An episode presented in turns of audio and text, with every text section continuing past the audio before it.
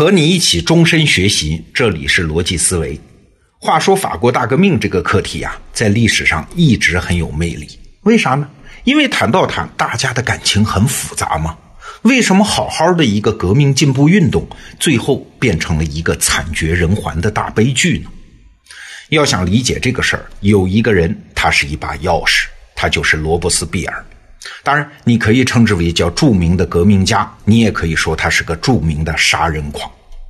我们先来看看罗伯斯庇尔的下场啊，也就是一七九四年的七月二十八号，罗伯斯庇尔在巴黎被送上了断头台。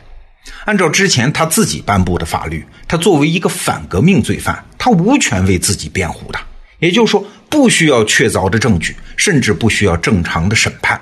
法官仅仅用三十分钟就决定了他和其他二十一名被告的命运，就是死刑，当天执行。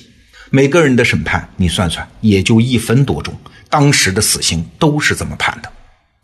在押赴刑场的路上，罗伯斯庇尔被绑在囚车的栏杆上示众啊。此前他因为尝试自杀嘛，但是子弹没有打准，只是打碎了他的下巴。所以呢，押送他的士兵用一把剑的剑柄支起他的下巴来羞辱他。两边是群众潮水般的怒吼和诅咒啊！尤其是那些恐怖政治受害者的家属。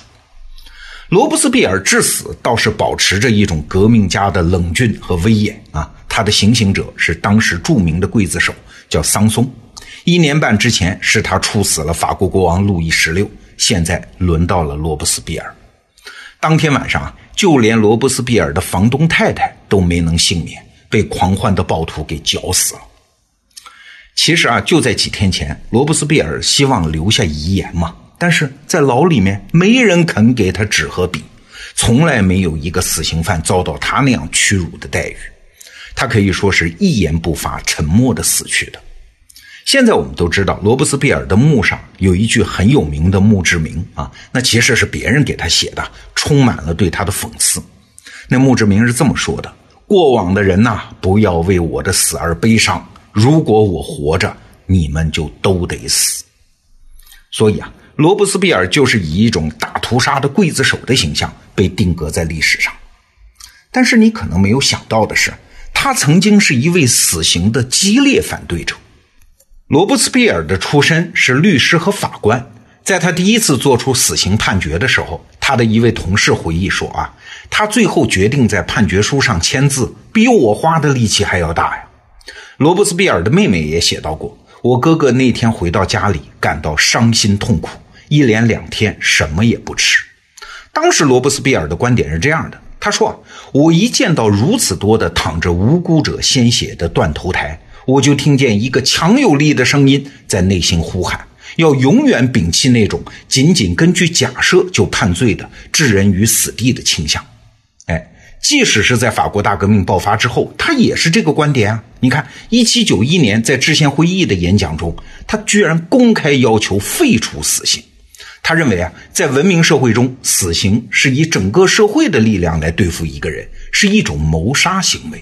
哎，你看，这个时候的罗伯斯庇尔分明是一位人道主义者嘛？那后来他是怎么变成一个杀人如麻的人呢？最开始的理由当然是为了革命嘛。你看，法国大革命的起点，我们都知道是一七八九年的七月十四号，巴黎群众攻陷巴士底狱，包括监狱长在内，有很多无辜的人被群众处死了。罗伯斯庇尔后来评价说：“啊，哎，虽然流了少量的血，但是毕竟公众获得了自由啊。”你看，这里面就有了一个奇怪的逻辑，就是只要目的是正义的，即使有一些人死于无辜。虽然这并不好，但是也无所谓，呃，因为这是革命必然要付出的代价。这个逻辑一旦被认可，随意杀人就再也止不住了。随后几年，在巴黎，群众开始发起一场场的革命行动，动不动就不经审判就随意处决他们认为的敌人。最典型的一个事儿是发生在一七九二年的九月，当时啊，法国的对外战争不利，民间就有谣传了。说法国监狱里的犯人要发生暴动，要推翻我们的革命政权啊！于是愤怒的群众和民兵就冲进了监狱，一千多名犯人被屠杀。其实啊，当中绝大部分都是普通的刑事犯，罪不当死啊！这件事儿就被称之为叫九月大屠杀。当时很多人都觉得这太过分了，不能滥杀无辜啊！哎，你看罗伯斯庇尔这个时候的说法，他说：“如果现在人民的行动是非法的，那他们之前做的算什么呢？摧毁巴士底狱、废黜国王、处死贵族，哪些不是非法的呀？从革命开始到现在的所有革命事件，有几个不是非法的呀？难道自由本身也是非法的吗？”哎，这段话说的很雄辩啊。但是他背后的杀人逻辑其实升级了。你看，原来那句话说的是为了革命，我们不得已牺牲一小部分人。现在呢，罗伯斯庇尔认为杀人已经是革命的一部分，所有的革命者都是共犯呐。革命如果没有革命的暴力，就不能实现呐。那随后的事情我们都知道了。一七九三年的一月二十一号，法国国王路易十六被送上了断头台。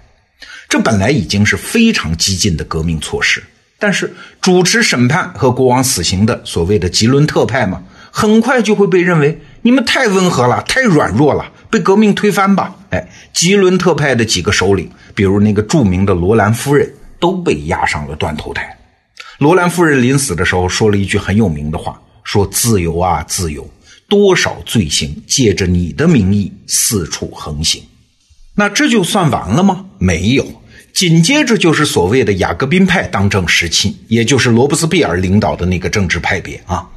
这个派别上台啊，原来的一系列滥杀还是由群众发起的运动造成的，革命呢只是默许了这些事实。但是雅各宾派专政时期是国家主动抛弃法律，从群众手中接过屠刀。巴黎的协和广场上的断头台，整天不停的处决人呐。